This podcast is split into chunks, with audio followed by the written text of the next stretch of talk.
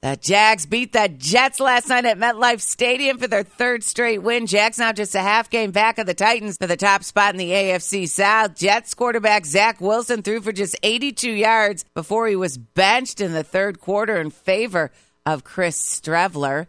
With the Jets loss, Bengals clinched a playoff berth. Eagles will be without quarterback Jalen Hurts for tomorrow's showdown against the Cowboys in Dallas due to a bad shoulder. Gardner Minshew will get the start under center.